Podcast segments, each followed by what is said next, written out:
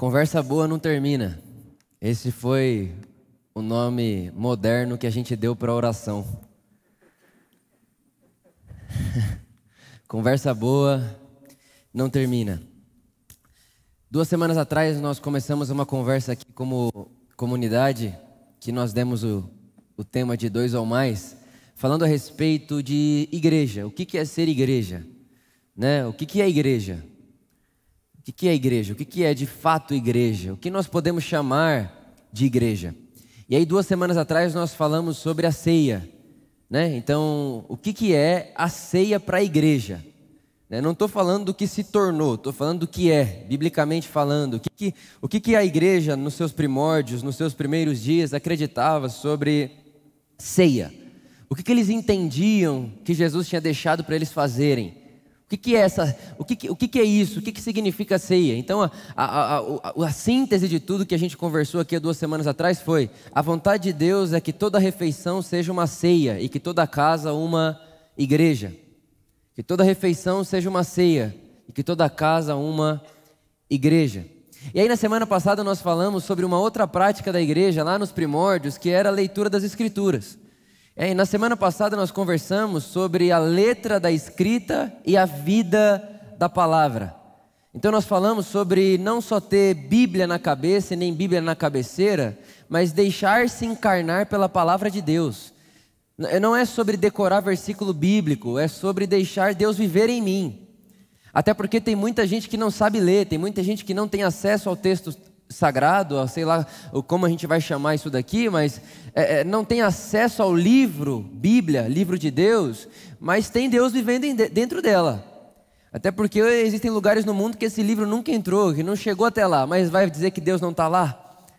Existe um vento do Espírito que Jesus disse que só para onde quer, que independe disso aqui e independe de obra missionária. Então Deus está soprando no mundo inteiro, só para onde quer. Então existe uma realidade onde a palavra de Deus é mais do que texto escrito. Então Deus não se fez livro, Deus se fez carne. O Logos de Deus, Cristo Jesus, não se tornou texto, ele é uma pessoa. Então nós que somos cristãos, nós não falamos sobre qualquer Deus, não é, não é um Deus que está lá, né? Não é um Deus. Ah, qual é o nome? Você acredita em que? Ah, acredita em Deus. Tá, mas qual é o nome desse Deus? Que Deus é esse? Porque nós cristãos, nós temos o nome do nosso Deus. Na história humana, o nosso Deus se chama Jesus. Jesus é Deus, o nosso Deus. Então nós conversamos sobre esses dois temas nas últimas duas semanas e hoje eu quero falar com você sobre uma outra prática que estava ali no, no dia a dia, na rotina da igreja lá primitiva, que é a oração. Que é a oração. E eu não faço ideia do que vem na sua cabeça quando você me ouve falar a palavra oração. Parece que é, mas não é um assunto óbvio. Quando se fala oração, é muito diverso os pensamentos que nós temos e que nós aprendemos sobre o que de fato é orar. O que de fato é, o que significa orar, oração.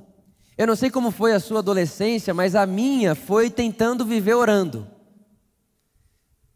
Era tudo que eu queria, era cumprir o mandamento de Paulo, orar sem cessar. Só que esse versículo, com o entendimento que eu tinha sobre oração na época, ele mais me condenava do que me ajudava, porque toda hora eu me via sem orar. Então eu falava, não, hoje eu vou orar o dia inteiro. E eu ficava querendo fazer tudo que eu faço orando na minha cabeça, e ficava uma confusão de coisa, e eu ia dormir triste, porque eu não conseguia orar sem cessar, porque na minha cabeça a oração era ficar falando Deus o tempo inteiro. Deus, eu sei, eu sei, Deus, meu Deus, meu Deus, Deus, Deus, Deus. Eu, eu achava que era isso, eu achava que orar estava limitado a essa realidade. Mas oração é muito mais do que isso.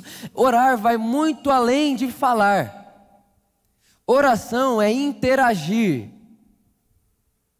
Oração é interação, é, é, é relacionamento. Orar é dizer sim a um Deus pessoal. Orar é concordar e é crer que Deus se fez carne e quer relação.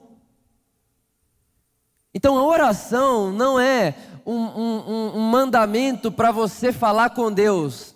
A oração é um convite de Deus para relacionamento com você. E isso muda tudo. Deus não quer que você ore para que a sua oração o conquiste. Deus não quer que você ore, porque se você não orar, Deus não vai fazer. Deus não quer que você ore como uma vara mágica. Nossa, aconteceu isso na minha vida porque eu não orei. Aconteceu isso na minha vida porque eu não jejuei. Aconteceu isso na minha vida porque eu não orei o suficiente. Não, gente, é, oração não é mágica. Deus não é ídolo, lembre-se disso. Ídolo se seduz pelas práticas humanas. Então, quanto mais sacrifício faz o humano, mais o ídolo quer satisfazer o ser humano. Deus não é ídolo. Deus não faz assim. Então, esse negócio de orar achando que a minha oração é quase que uma sedução a Deus, ou a minha oração é o que movimenta o braço de Deus, a mão de Deus, isso daí não é o que o Evangelho ou o que Jesus chama de oração. Então, lembre-se disso: orar não é o meio de você achar Deus. Orar é dizer sim a um Deus pessoal. Quando eu oro, eu estou dizendo sim, Deus, eu creio que você quer falar comigo. Quando eu oro, eu falo sim, Jesus, eu acredito que você está aqui agora.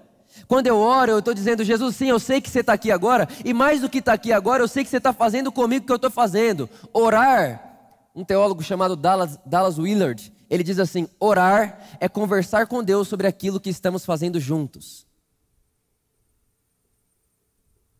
Orar é conversar com Deus sobre aquilo que estamos fazendo juntos. Então, orar, irmão, oração, é muito mais do que você parar um momento do seu dia para se dirigir a Jesus ou ao Pai com palavras. Oração, orar, é muito além do que você ter um quarto de oração, um quarto de guerra. E aí as pessoas vão sendo catequizadas por essas ideias, e aí acha que o quarto da oração é um quarto de guerra. E ela entra para orar e ela quer guerrear, mas eu não sei com quem, para quê. Mas ela quer guerrear, porque ensinaram para ela que orar é guerrear. Irmãos, grave isso no seu coração, não esqueça nunca mais, eu tenho certeza que essa verdade pode mudar a sua vida. Orar não é guerrear, orar não é lutar, orar é dizer sim a um Deus pessoal. Orar é dizer sim a uma relação com Deus. Orar é dizer sim a essa ideia de Deus de viver através de mim. Isso é orar. Isso é vida de oração. Porque muito provavelmente, se eu perguntar para você o que é uma pessoa que tem vida de oração, você vai dizer para mim: eu conheço uma pessoa que ora duas horas por dia.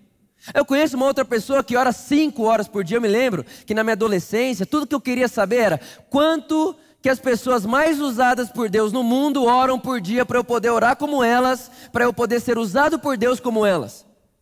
Então a oração para mim era um lugar de, de, de abastecer superpoder.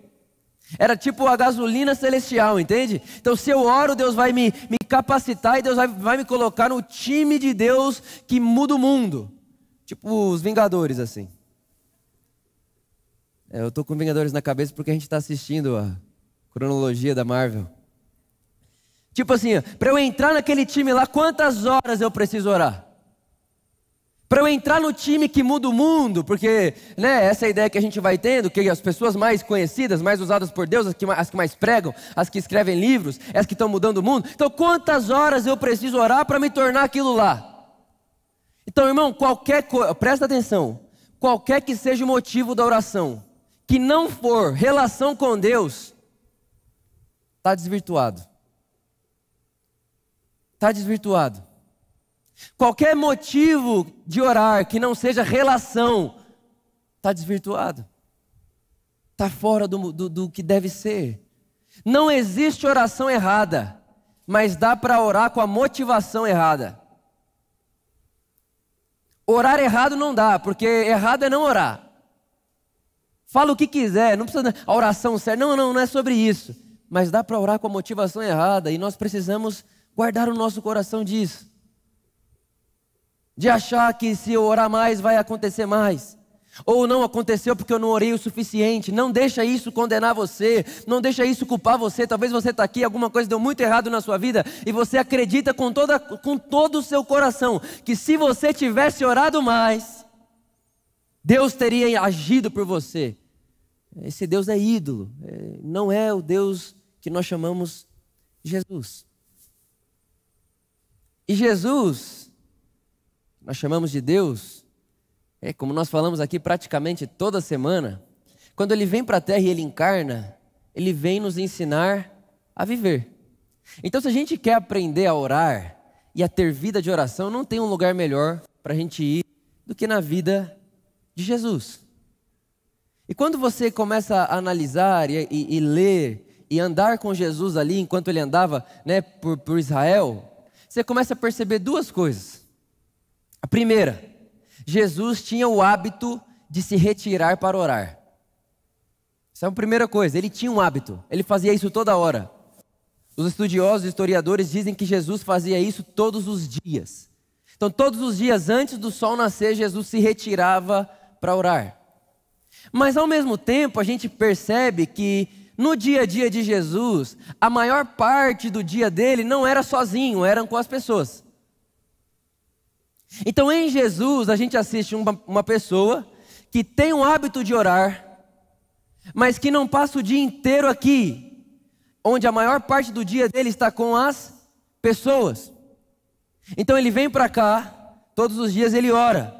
E quando ele sai da oração, ele sai, e quando ele está vivendo a vida dele, ele diz: Eu só faço o que vi o meu pai fazer. Então, como que era a vida de oração de Jesus? Ele via o que o pai faz, e ele não ficava querendo ver mais, ele não ficava aqui querendo saber mais. Ele via o que o pai faz e ia fazer o que o pai faz. Ele orava aqui, mas a oração era a vida dele. Oração. Orar é falar, orar é conversar, é interagir. Agora, oração é colocar a conversa em ação, é encarnar o que eu estou conversando, é deixar que, que essa conversa que eu tenho aqui no meu hábito de me retirar seja carne em mim enquanto eu vivo. Então, essa era a vida de Jesus, era assim mais ou menos ele vivia. E agora eu quero ler com você, com tudo isso na cabeça, Mateus capítulo 6. Mateus capítulo 6, versículo 6 Jesus diz assim: Mas quando vocês forem orar, entra no teu quarto, fecha a tua porta, ora teu pai que está em secreto, e teu pai que vem em secreto te recompensará. Presta atenção. Jesus ensinando a gente a orar, está dizendo: quando você for orar, entra para o teu quarto, fecha a tua porta. O que, que ele está dizendo? Não queira fazer como os fariseus. Ele continua depois e ele dá esse exemplo diversas vezes, que quer ficar orando no meio de todo mundo né?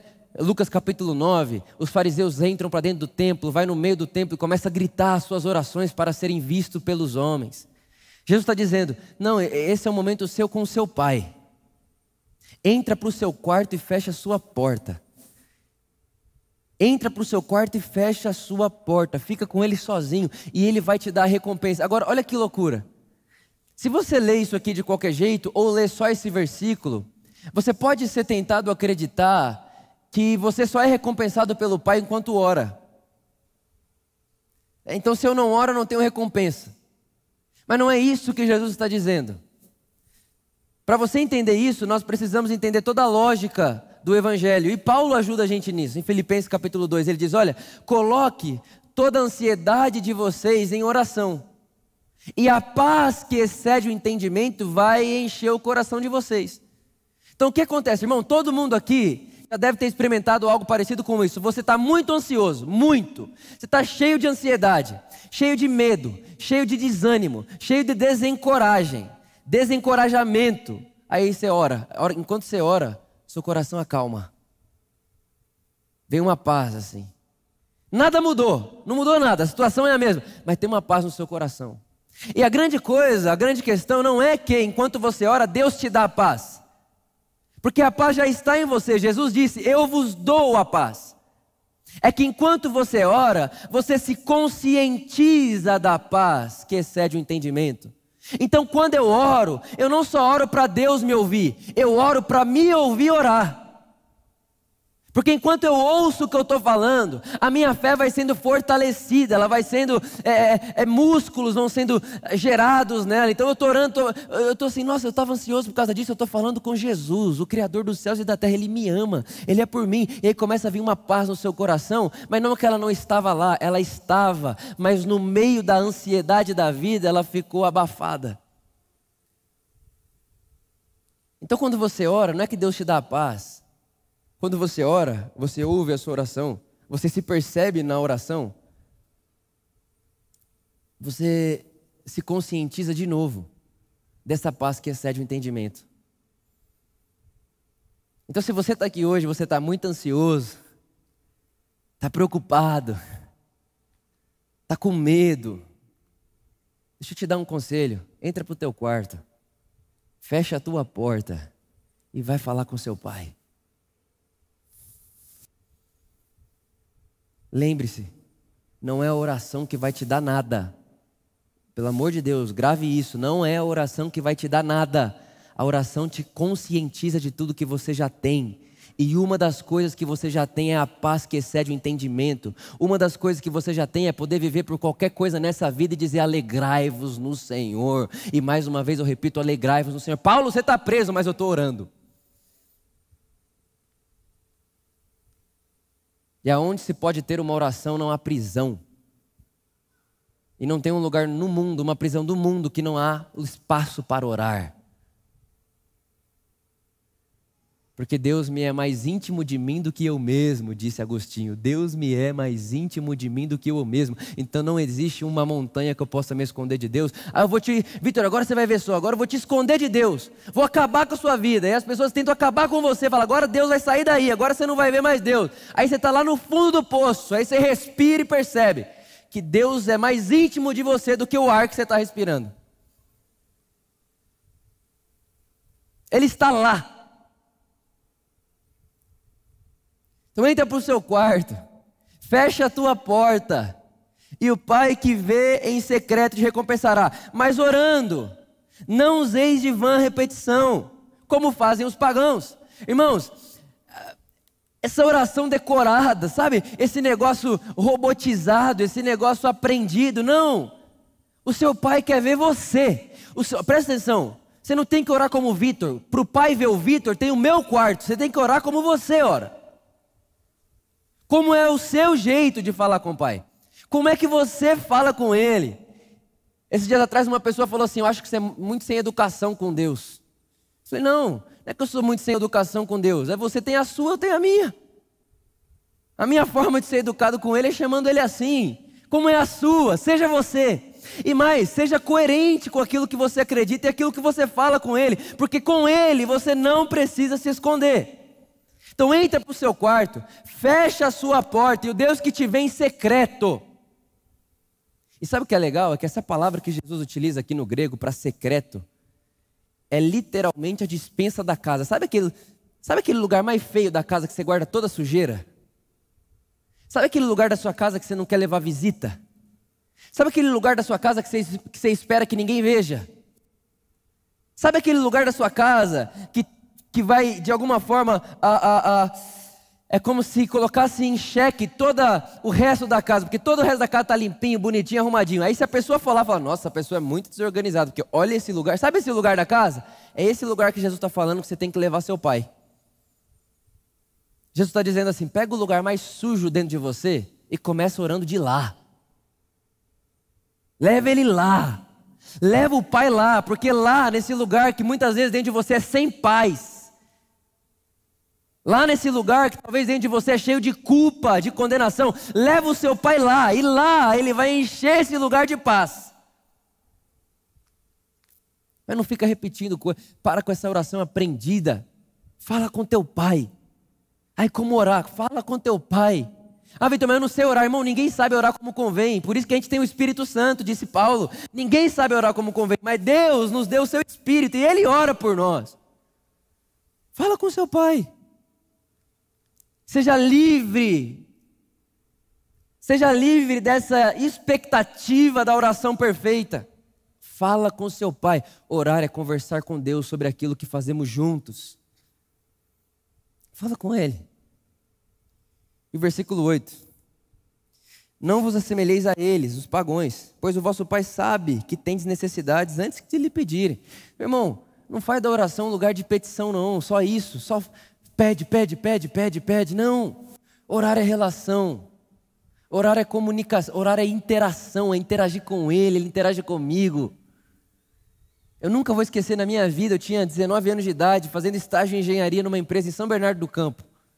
Eu estava ouvindo uma música, e nessa música, o autor da música, ele falava, ele explicava que era uma música escrita por uma criança, o filho dele. Então o filho dele disse para ele: Pai, vamos escrever uma música junto? E aí o pai disse: Vamos. E aí começou a escrever. E o que o filho falou foi: Pai, para escrever na música, escreve uma música assim, perguntando a Jesus, tá? Aí o pai: Tá, me fala.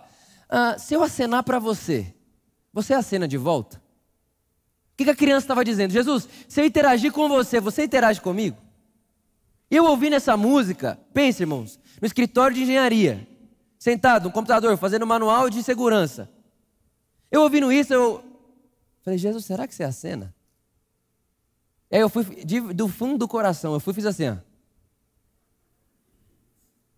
E aí, irmão, você acredita se você quiser. A hora que eu fiz assim, eu comecei a chorar. Desesperadamente, que eu fui correndo para o banheiro e fiquei, ele acena de volta, ele acena de volta, ele acena de volta. Por quê? Porque orar, é, eu fico imaginando, isso aqui foi oração. Isso aqui foi orar. Acenar para Deus foi orar. E o mais louco de todas as coisas não é dizer eu falo com Deus, o mais louco é dizer enquanto eu falo com Ele, Ele fala comigo. Orar, oração, conversa, interação, Ele fala. Mas fala como? Dentro de você. Esse negócio da voz que vem, no, não, não esquece isso aí. Deus fala de dentro de você, da sua consciência. Sabe aquele, sabe, sabe aquele pensamento que tem origem em você, mas não foi você que começou a pensar? É Deus falando. Deus fala comigo com pensamentos que são meus, mas não tiveram origem em mim. Você nunca pensaria em ser generoso. Mas Deus pensa em você e você é generoso.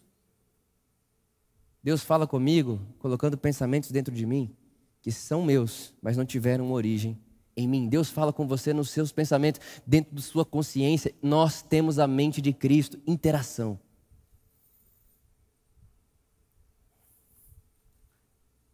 Orai, pois, da seguinte maneira, e aqui eu quero fazer um parênteses. Na tradição de Israel, principalmente na época de Jesus, a oração de alguém reflete a crença dessa pessoa. Então, para você saber o que, que aquela pessoa acredita, basta você pedir para ela orar. Então, na oração de alguém, você conhece a fé desse alguém. Então, como você ora? Assim, assim, assim. Então, no assim, assim, assim, está toda a, vamos dizer assim, vamos usar essa expressão, a teologia dessa pessoa, o que ela pensa sobre Deus. E é por isso que os discípulos de Jesus não pediram para Jesus ensinar a eles a curar as pessoas. Você não vai ver o Pedro, Tiago, João falar, Jesus ensina a gente a curar. Jesus ensina a gente a andar sobre as águas. Eles não fazem isso. O que eles perguntam a Jesus é: Jesus, como você ora?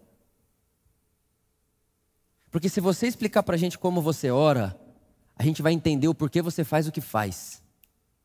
Se você, se você contar para a gente porque, como é que você ora, qual é a sua oração, a gente vai entender o porquê que você vive do jeito que vive, porque o jeito que você ora é o jeito que você crê, e o jeito que você crê é o jeito que você vai viver. Então, se você ler Lucas capítulo 9, Jesus, os discípulos chegam em Jesus e perguntam para Jesus: Jesus, ajuda a gente a orar, nos ensina a orar. E Jesus vai ensinar essa oração aqui que eu vou ler para você agora. Orai, pois, da seguinte maneira. Pai nosso que estás nos céus. Hum. Santificado seja o teu nome. Venha o teu reino. Seja feita a tua vontade, na terra como é no céu. O pão nosso de cada dia dai-nos hoje. Perdoa-nos as nossas dívidas, como nós perdoamos aos nossos devedores. E não nos conduz à tentação, mas livra-nos do mal, porque teu é o reino, o poder e a glória para sempre. Amém. Olha que coisa mais interessante. No versículo 6, Jesus disse assim: Olha, quando você for orar, entra para o teu quarto, fecha a tua porta. E aí ele está dizendo assim: vá ficar sozinho. Se retire e fique sozinho com seu pai. Ore com seu pai no secreto. Chame ele de pai e seja você com ele. É assim, é o momento da intimidade, é você e ele ali. Só que quando você entrar lá para orar, presta muita atenção nisso. Quando você entrar lá para orar sozinho, você não vai chamar Deus de meu pai. Quando você entrar lá para orar sozinho, você vai chamar Ele de Pai Nosso. Então, por mais que você esteja sozinho, você leva todo mundo com você. Porque Ele é o Pai nosso que estás nos céus. Ele é o nosso Pai. Não é o meu Pai. É o nosso Pai.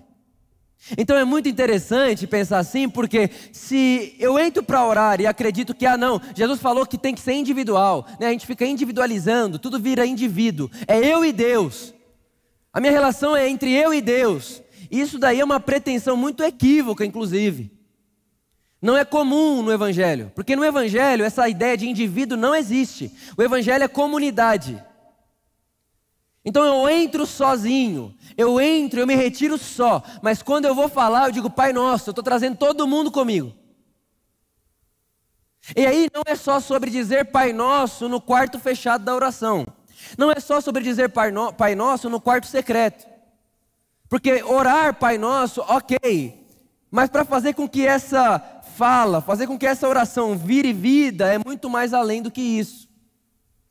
Então, para mim, o que é vida de oração? É você entrar no quarto da oração, dizer Pai Nosso, e quando você sai do quarto da oração, o Pai continua sendo nosso.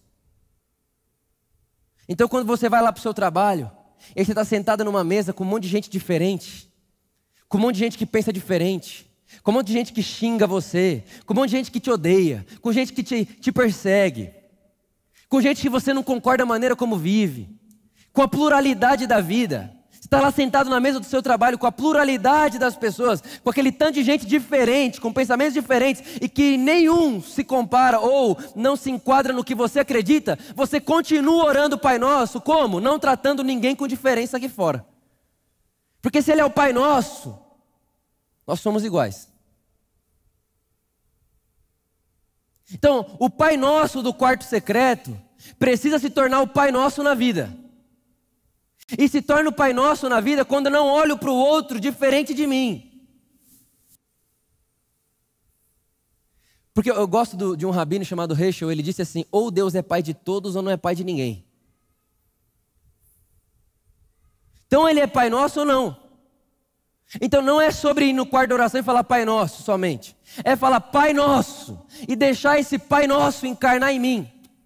De uma tal forma que quando eu saio do quarto da oração e já não estou mais como um indivíduo dentro de um quarto, mas agora estou como um ser humano, um cidadão na sociedade, eu trato todo mundo como filho do Pai que é nosso.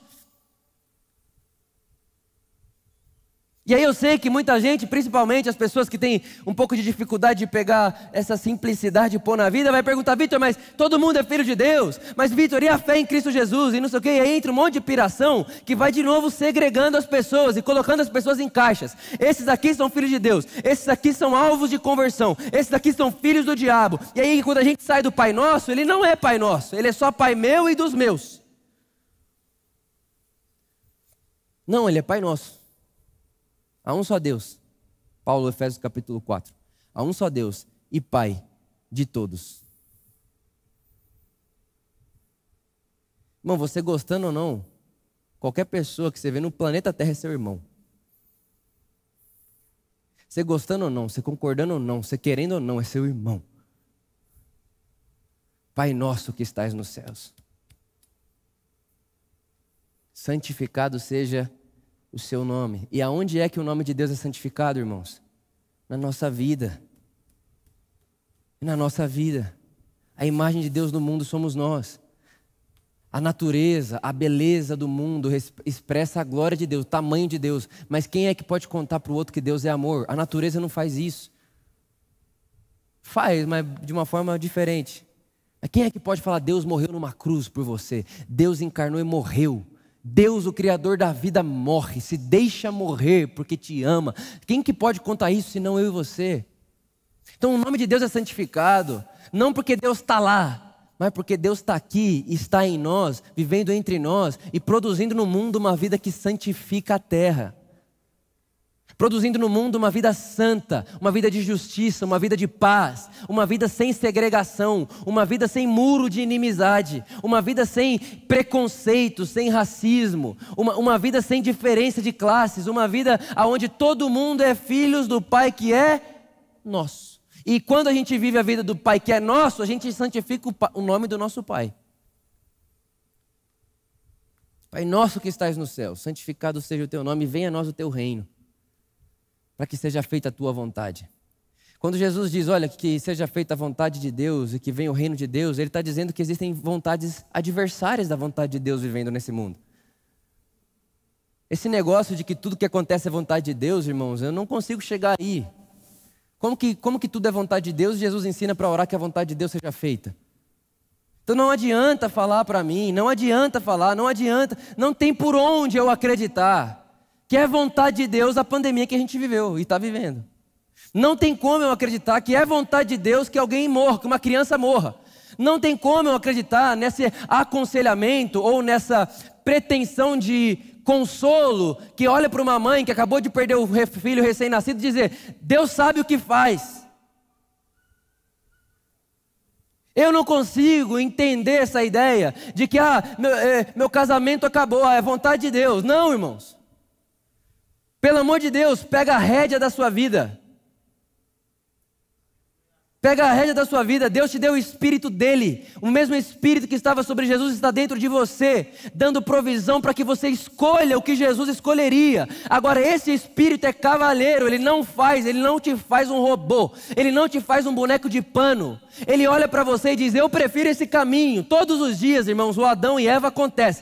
Todos os dias está conhecimento do bem e do mal e a árvore da vida. E está o Espírito Santo dentro de mim, de você, falando: Eu prefiro a árvore da vida. Eu prefiro a árvore da vida. E aí, quando você olha aqui, Pai, que seja feita a tua vontade, você está se compromissando a sair daqui e dizer: O Espírito quer a árvore da vida, eu também quero a árvore da vida, porque eu quero ser uma expressão da vontade de Deus no mundo. Eu quero ser a expressão do que Deus gosta no mundo, porque o mundo do jeito que está, Deus não gosta.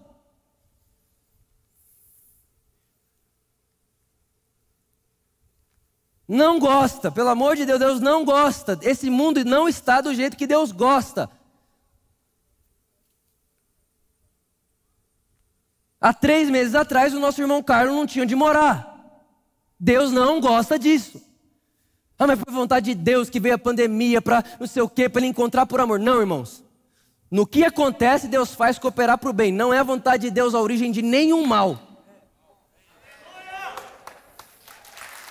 Nenhum mal procede de Deus.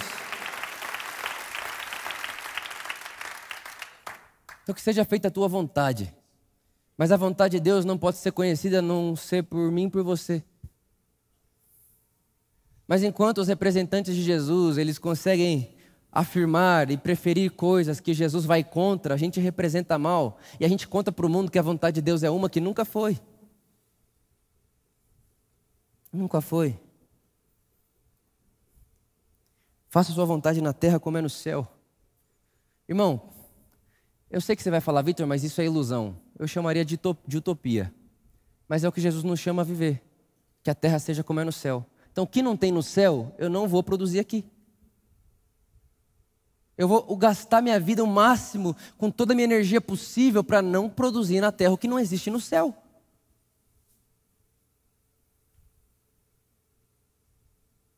No céu não há segregação, aqui também não. Na minha vida não. No céu não há X e Y, aqui na minha vida também não. No céu não há injustiça, na minha vida o que depender de mim também não. No céu não há uh, fome. O que depender de mim, a minha volta não vai ter fome. Mas essa ideia de que a vontade de Deus foi de me abençoar desse tanto.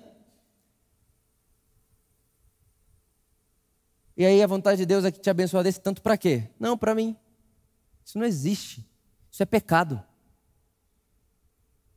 Isso é pecado, isso afronta a Deus.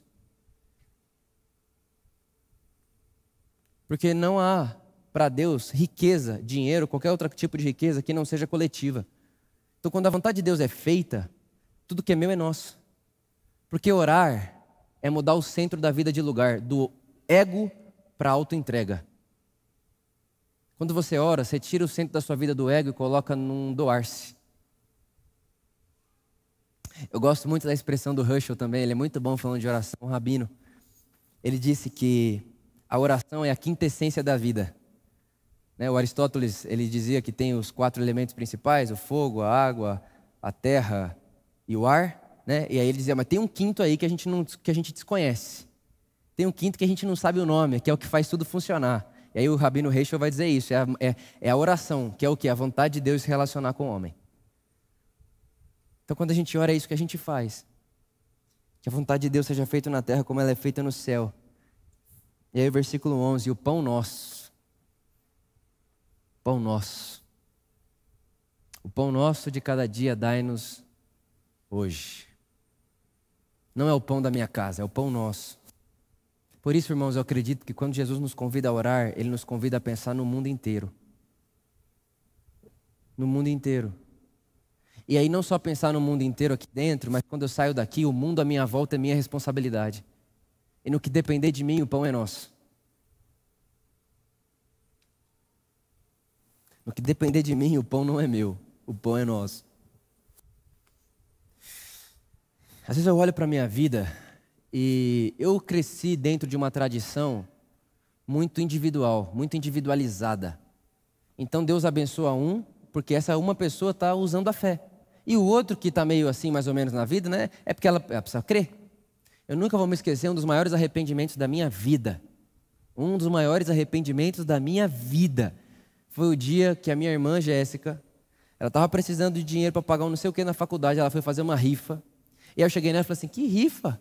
Você tem que crer. Não, uma, um dos maiores arrependimentos da minha vida, se eu pudesse, eu voltava nesse dia para comprar todas as rifas que ela tinha. Sabe por quê? Porque o dinheiro que ela precisava eu tinha. Então não precisava fazer a rifa. Só que quando o pão é meu, porque Deus deu para mim, porque eu creio, a minha vida é individual. É a vida do ego. Mas quando o pão é nosso, não está faltando para ela. Porque se não está faltando para mim, para ela também não. Então agora é nosso. Então é o pão nosso. Então, se você está aqui você aprendeu como eu, talvez hoje seja o dia da nossa transformação. Graças a Deus que isso aconteceu um dia comigo. O dia que eu aprendi que não sou um indivíduo, sou um coletivo. Sou nós. Sou nós. Porque se um sofre, todos sofrem. É óbvio, irmão, que eu queria muito poder sair daqui e mudar o mundo, assim. O mundo inteiro, assim, tu. Mas e se a gente trouxer essa experiência de mundo para o seu mundo? Então você muda o seu mundo. O que te é possível no seu mundo para que o pão seja nosso? Perdoa as nossas dívidas como nós perdoamos aos nossos devedores. Jesus está dizendo: tenham em vocês essa consciência de perdão. E quando você diz perdoa-nos, como a humanidade inteira, você está se conscientizando de que todos vocês, todo, todos nós, né? Todos nós precisamos de perdão. Então é nessa hora da oração que diz perdoa-nos das nossas ofensas, que você se coloca no meio de todo mundo que precisa de graça. Então é nessa hora da oração, perdoa-nos, não é perdoa ele, é nos perdoe. Não é, é Deus, perdoa essa pessoa porque olha o que ela faz. Deus, perdoa esse fulano de tal porque olha o que ele faz. Não, não é perdoa ele, é perdoa a gente. Porque olha o que nós fazemos. Consegue, você consegue perceber o convite que é a oração de Jesus para uma humanidade, uma sociedade do reino de Deus?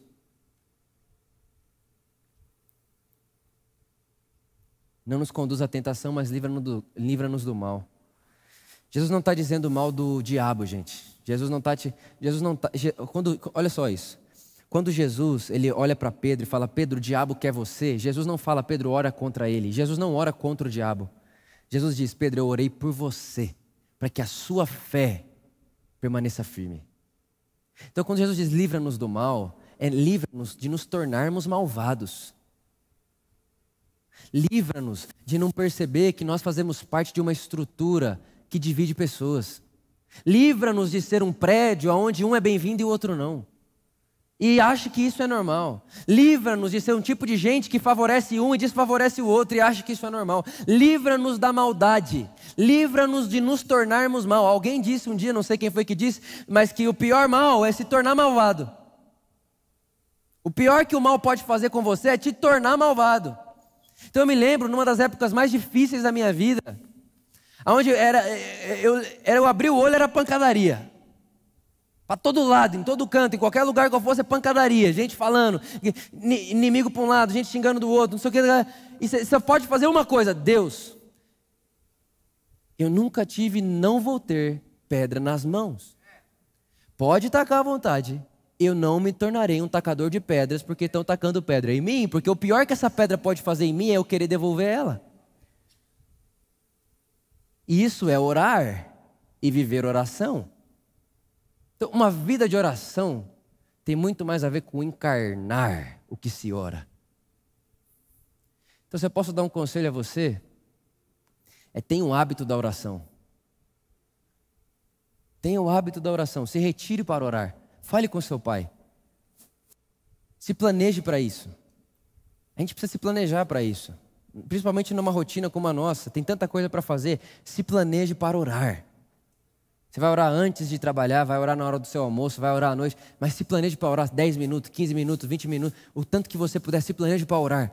Mas lembre-se disso, anote o que você está orando, guarde no seu coração o que você está orando, para que você encarne a sua oração no seu dia a dia.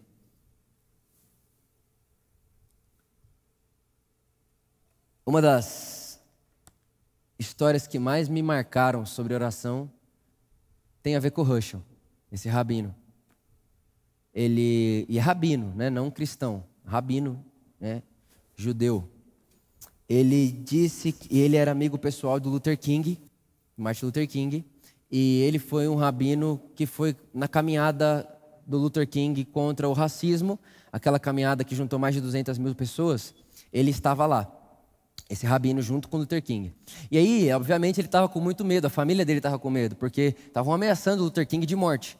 Né? Então o Rachel estava lá andando com o Luther King, e aí a família dele em casa esperando o pai voltar, que horas o meu pai volta, que horas o meu pai volta, a filha dele em casa desesperada, e o medo de acontecer alguma coisa, alguém querer matar um, matar ele, morrer o pai, a violência, sei lá. Né? E aí ele está lá, ele caminha, faz a caminhada, tudo e volta para casa. Quando ele chega em casa, a filha dele pergunta assim: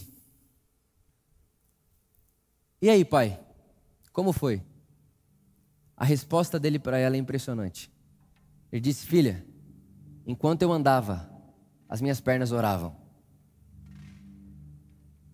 Enquanto eu andava, as minhas pernas oravam. E para você ficar com isso gravado dentro de você, a gente quer mostrar um vídeo. Um vídeo que eu acredito que vai fixar e comunicar com essa parte de imaginação da sua mente, para que a sua vida de oração nunca mais seja a mesma.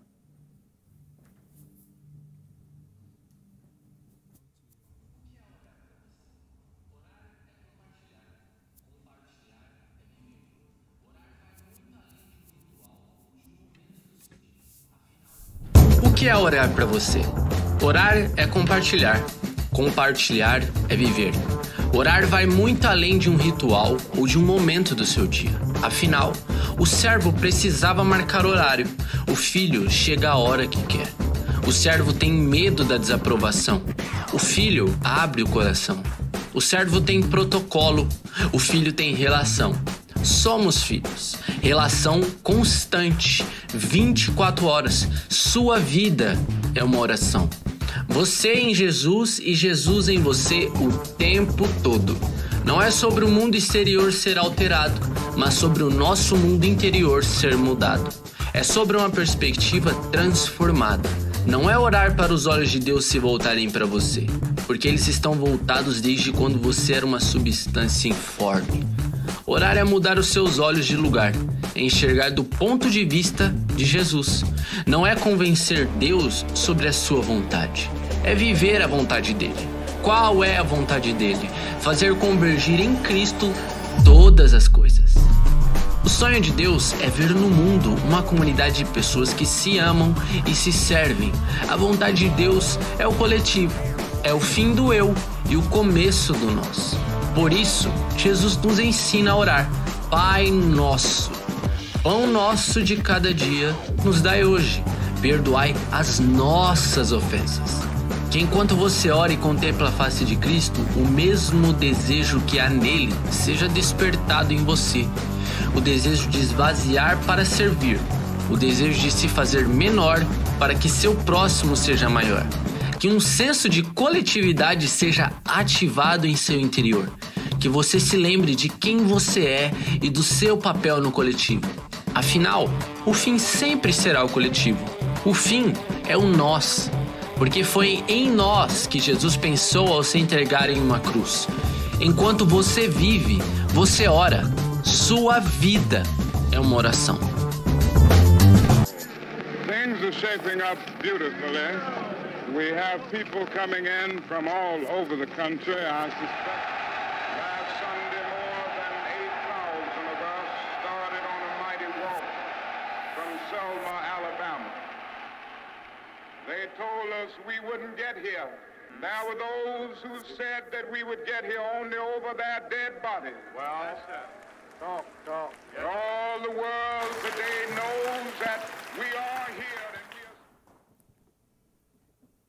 Que a minha vida, a sua vida, a nossa vida de oração seja mais do que a oração dos pagãos, que repetem, repetem, repetem e acreditam que pelo muito repetir Deus irá ouvi-los, palavras de Jesus. Mas que a nossa oração seja uma espécie de encarnação da oração.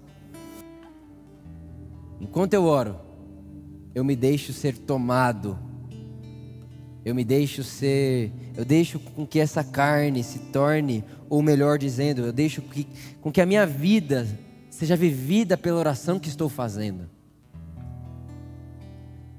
Que a minha oração, a nossa oração, seja mais do que só o momento individual, mas que seja uma vida visível. Enquanto se vive, se ora. E para a gente poder orar, eu quero te dar dica muito simples, muito simples, para que você tenha também esse hábito da oração, de se retirar para orar. Acrescente na sua vida esse hábito de se retirar para orar, é uma das melhores coisas que você pode fazer na sua vida. Se retirar para orar. Então a primeira coisa que eu queria te dizer é planeje isso. Tudo, gente, num, num dia como a gente vive hoje, tudo precisa de planejar. Que hora você vai fazer isso? Se planeje. Segunda coisa, tenha paciência com você. Principalmente se você não está muito acostumado com isso, nos primeiros dois minutos você vai achar que passou 20, passou dois.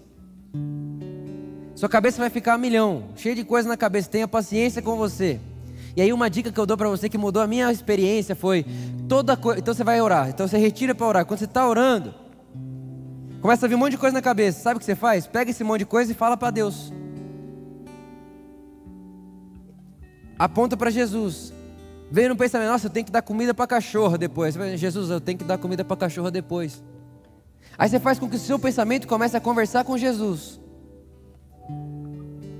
E aí você vai começando a perceber que esses pensamentos eles vão se diminuindo. E, esse- esses pensamentos estão tão acelerados porque você estava ansioso.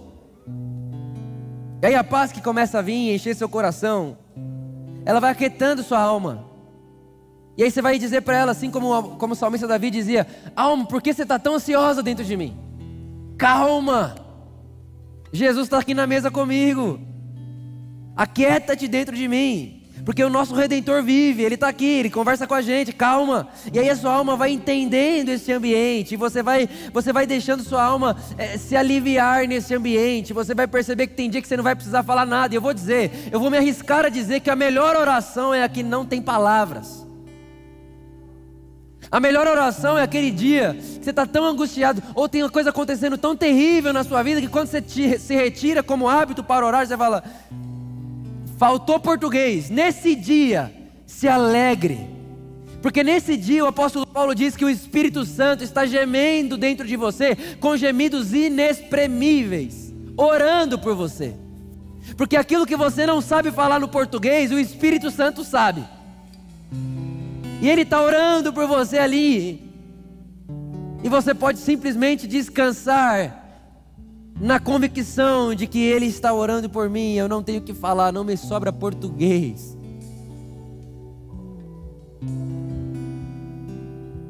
E talvez uma oração ainda mais profunda é o dia que você não tem o que falar, mas tem uma lágrima para rolar. Deixa eu te contar a sua lágrima ora.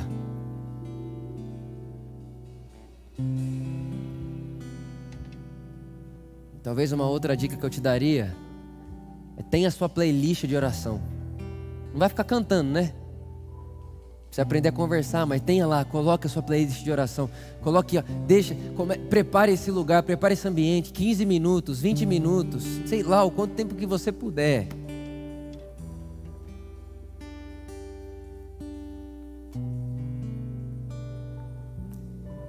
Simples. Muito simples. Mas revolucionário. E aí você vai orar no hábito de se retirar, mas você vai orar sem cessar enquanto vive. Porque quando você trabalha e trabalha com excelência, seja lá o que você faça da vida, presta atenção, a última coisa que eu vou falar. Dá para pregar sem ser para Deus e dá para limpar banheiro para Deus. Tem gente que pode subir no palco para falar em nome de Deus e não é para Deus que faz, porque está fazendo para si e dá para limpar banheiro, limpar privada, tirar lixo da rua, fazendo para o Senhor e glorificando Deus. Porque Deus não é templista, Deus não é da religião. Deus é o Pai de todos, sobre todos e que opera em todos. E quer comais, quer bebais, façais todas as coisas para a glória do Pai.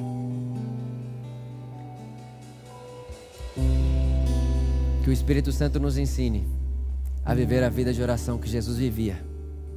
E o Pai seja visto e glorificado através das nossas boas obras na vida que vivemos. Amém. Pai, obrigado. Obrigado porque nós podemos chamar Pai, Pai nosso. Obrigado porque você é o Pai nosso. Todos nós somos seus filhos. Todos nós que estamos vivos nesse exato momento, tudo aqui fala sobre essa paternidade que você tem com a terra, com o ser humano, com o mundo criado.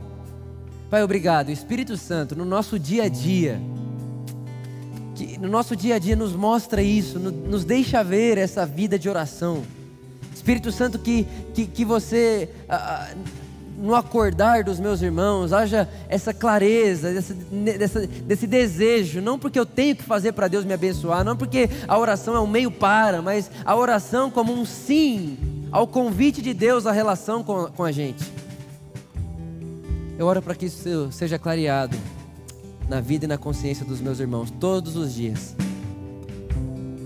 E que nós possamos ter a vida de oração que tinha Jesus, que via o que o Pai fazia e na vida, enquanto se vivia, estava no meio das pessoas, fazia o que via o Pai fazer. Da mesma forma, possamos dizer a gente: enquanto eu oro, eu vejo Jesus. E quando eu saio da oração, eu só faço o que vi Jesus fazendo. Para a glória do seu nome. Amém. Fique de pé comigo onde você está.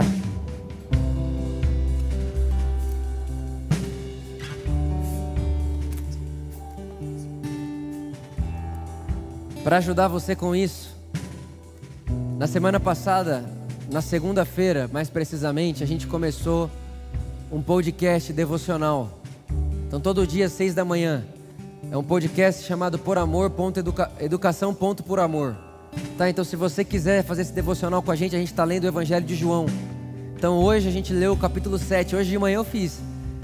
É, lemos o capítulo 7, amanhã vamos ler o capítulo 8. E você pode começar quando você quiser, tá lá, desde o capítulo 1, enfim, até agora, né? Amanhã sai o capítulo 8. Então, para ajudar você nesse devocional, nesse hábito de se retirar, para ver Cristo na Escritura e para falar com seu Pai. E enquanto fala com seu Pai, deixar-se encarnar por aquilo que está vendo. Então, para a gente te ajudar, a gente fez isso daí. Eu espero que edifique você. E antes de você ir, vamos cantar a Jesus. Vamos cantar a Jesus com essa consciência de comunidade. Vamos cantar a Jesus com essa consciência de pluralidade. Vamos cantar a Jesus como se a gente pudesse ver o mundo inteiro cantando para Ele. As pessoas que você gosta e as pessoas que você não gosta. As pessoas que gostam de você e as pessoas que não gostam de você. As pessoas que acreditam como você e as pessoas que não acreditam como você. Vamos cantar mais uma vez a Jesus com essa consciência de pluralidade, de comunidade e de corpo. Amém.